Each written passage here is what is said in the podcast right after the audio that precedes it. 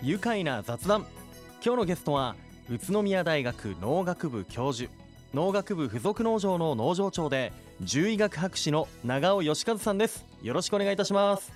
はいご紹介ありがとうございます。長尾です。はいお電話でねよろしくお願いいたします、はい、長尾先生は獣医師でもあり、えー、大学の専門は生殖科学えー、使用管理学合わせて平成30年からは宇大農学部附属農場の農場長も務めていらっしゃいます。いやこの度はね先生宇都宮大学附属農場で生産している野菜やお米などをブランド化されましてその名もウブが誕生しました。おめでとうございます。ありがとうございます。えー、宇大農学部で今まで作ってきたさまざまな品目を、えー、この度統一ブランド化したそうなんですがこのウブというブランドのこの誕生のきっかけって何だったんでしょうか？はい。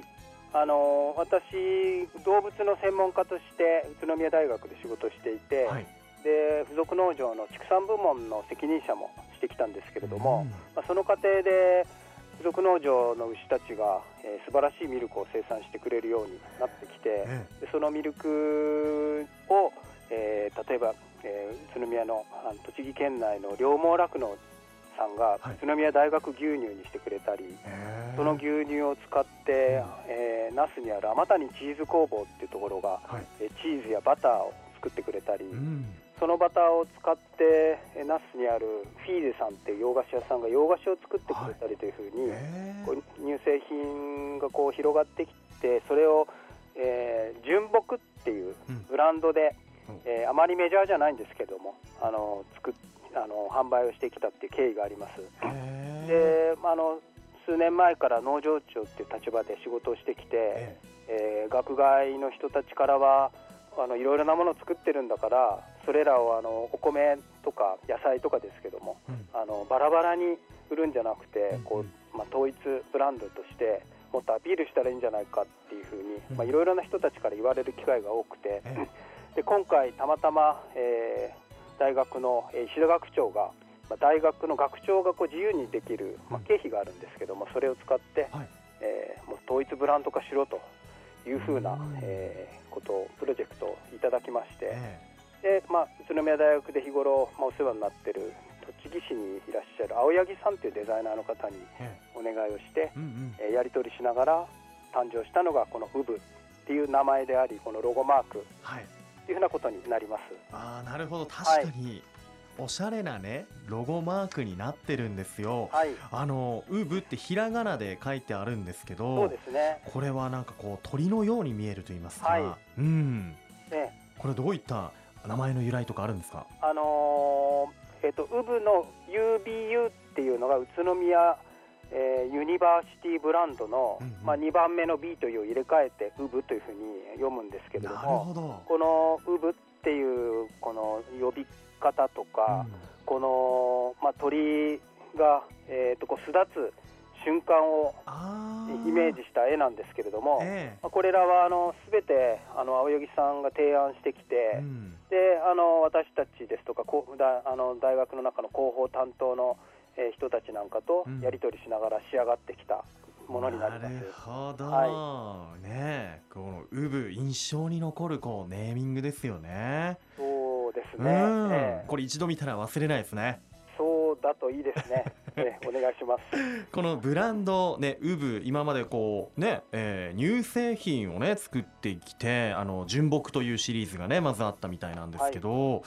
今このウブのこう代表する商品となるとどういったものがありますか？あの宇都宮大学では、うん、雄大21っていうお米あの全国の大学でも唯一のはい、あの食用のお米の品種を大学で開発育種選抜して品種を持ってるんです。うんでこれがあのー、今宇都宮大学でただ作ってるだけではなくて、はい、いろいろなあの全国の農家に、うんうん、あの種を販売して作っていただいてるんですけども、あの宇都宮大学で作ってもどこで作っても雄大21だったんですけども、はい、あのまずはこの宇都宮大学で作った雄大21を、うん、ウブブランドで、えー、宇都宮大学本本家本丸で作った雄大21だぞということで、雄大21のパッケージを全面リニューアルして、12月昨年の12月21日にデビューさせたところです。なるほど、はい、どうですか？雄大21にこうウブっていうブランドがついて反響の方はありましたか？そうですね。あのー、まず最初大学のそばのミニストップ校内のミニストップで販売したんですが、うんはい、あの最初に発売した分はすぐにえー、売り切れましたし、あのまあ、今回もそうですけど、いろいろなあのマスコミの方にも注目していただいて、ええ、少しずつ反響が広がってるかなというふうに感じてます、えー、またね、このお米、美味しいんでしょうね、もともと宇都宮大学がこう研究開発した雄大21、はい、あのお米選手権とかでもね、金賞を取ってらっしゃる農家さんがいたりね、はい、しましたもんね。そうですね、はい、食べてみたいですね、僕まだ食べたことないんですよ。ぜひ召し上がってください。はい、食べたいと思います。はい、あの他にも宇大農学部ではどんなものを生産していますか？あの農学部附属農場真岡市にあるんですけども、はい、ここでえっ、ー、とですね、大体東京ディズニーシーとディズニーランド合わせたぐらいな広い面積ありまして、広いですね。はい、ここで、うん、あの先ほどちょっと紹介した牛の放牧場なんかと合わせて。広い田んぼで雄大21を作っていたり、あるいは果樹園があってブドウですとか、はい、えー、梨ですとか、うんうん、あとは大きな野菜の畑があって人参やキャベツや白菜などなどいろいろと作りながらあの研究をしたり学生たちの実習の場として、えー、そういうところをまあ活用しかつできてきたものを、うん、まあ、できるだけ美味しく仕上げて、うん、えー、地域で販売するというふうなことをやってます。へいや本当想像してみても本当広いところで、はい、いろんなものが作られて、はい、牛さんまで放牧されてるんですね。そうですね。珍しいんじゃないですか、はい、放牧って。あのー、すごくあの今アニマルウェルフェアっていうんですけども、はい、まあ、動物目線に立った飼い方っていうようなものが広がっていく中であの見直しはされてるんですけれども、うん、まだまだあのすごく少なくて、うんうん、まあ、栃木県内でも本格的にやってるところは、うんうん、あのもう数少ない。そういうような飼い方ですね。はい。で学生さんたちもその放牧してるまあ様子とかも研究されたりして。そうですね。はい。ね今はちょうどまあもうね本格的な春これから迎えるっていう形なんですが、はい、どんな光景広がってるんですか？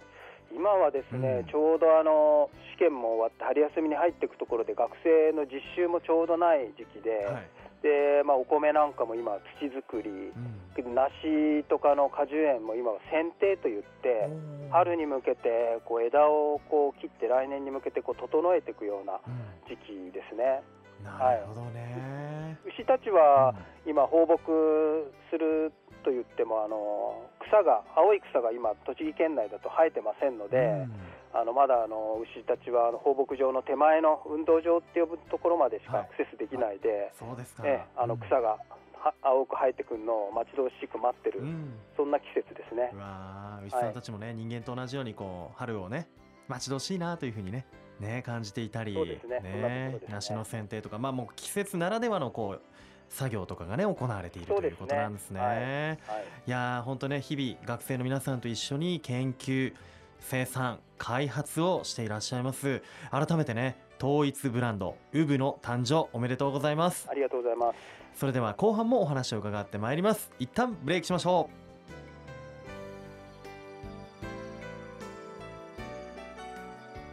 愉快な雑談改めまして今日のゲストは宇都宮大学農学部教授農学部附属農場の農場長で獣医学博士の長尾義和さんです。よろしくお願いいたします。はいよろしくお願いします。さあ長尾先生は獣医師でもあり大学での専門は生殖科学、えー、使用管理学。合わせて平成30年からは宇大農学部附属農場の農場長も務めていらっしゃいます、えー、長尾先生引き続きねよろしくお願いいたします、はい、よろしくお願いします。えー、長尾先生にもっとねこうスポットを当ててお話伺いたいんですが、はい、長尾先生ご出身は東京、はい、で代々続く江戸っ子の13代目として長尾家に生まれて、はい、えー、幼い頃からもう大きな動物の獣医を志して、えー、北海道の大学で獣医学を学んで最初は雪印乳業に入社されたんですね。そうですね今は亡き会社です。ああ、はい、そうか。いや、どうですか、長尾先生、こう幼少期ってどんなこう少年時代過ごしてたんでしょうか？あのどちらかというと教室にはじっと座ってられないタイプで、うん、あの遊ぶ場所を確保したり、うんうん、それであのそこらにいる虫とか動物とか捕まえてきては家に連れて帰ってきたりして過ごしてたんですね。うん、そういう中であのまあ、小学校の高学年から中学校にかけて、はい、あのまあ、雑種なんですけど、シロっていう犬を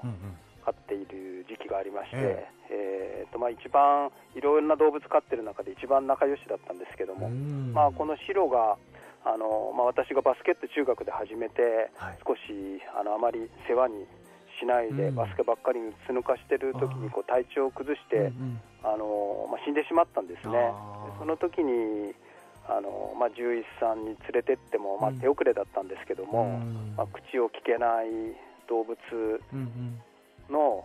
うん、なんていうかこう救ってあげられるような、うん、そういうような仕事ができたらいいなっていうふうに漠然と思っていたことが、あのまあ、高校とか大学受験を通じて、すごく自分の中で大きくなってきて、まあ、一浪したんですけども、まあ、大は小を兼ねるで。帯広畜産大学という北海道の大学で、勉強することになりました。ですので、まあ、あの友達なんかは、こう城に導かれて、あの獣医の道に入ってきたんだねなんていうふうに、えー、言うんですけども、まあ、確かにそうだったのかななんて思いながら大学に入って、えー、また大学でもあの証拠にもなく、まあ、寮生活してたんですけども、あの武蔵っていう犬がを飼ってですね、あの今では考えられないんですけど、うん、大学の校内で学生が犬を飼えるような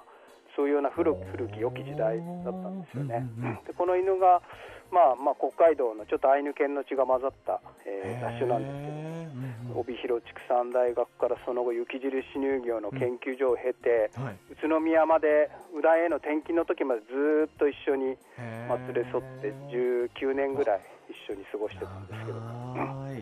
そんな犬と一緒に、まあ、雪印時代を過ごして、うんうん、えー、うだいにやってきました。はい、なるほどね、はい、いやまずはもうシロちゃんが導いてねくれて、はい、でまあ武蔵ちゃんもいて、えー、えー、19年もね一緒に。でね、ワンちゃんとこう生活もね長いんですけれども北海道というと、うん、とてもあの乳牛とか、はい、牛さんのイメージもあって、はい、はい、今先生ちょうどねあの牛さんも育ててるってことで、はい、どういったことがきっかけであの雪印で研究されてたって言ってましたよね。はい。研究されててどうしたことがきっかけでこのう大の教授になられたんですか？えーとですね、あのもともと雪印では、うん、あの雪印乳業あの今ない雪印メグミルクっていうふうに変わってきてますけども、もともと農家の人たちからミルクを買って、うん、えー、それを牛乳や乳製品としてこう販売するっていうようなことがメインの会社なんですけれども。はいそういう中であの農家の人たちの牛をいかにこう健康に使用管理するかとか、うん、あるいは次世代のもっといい牛を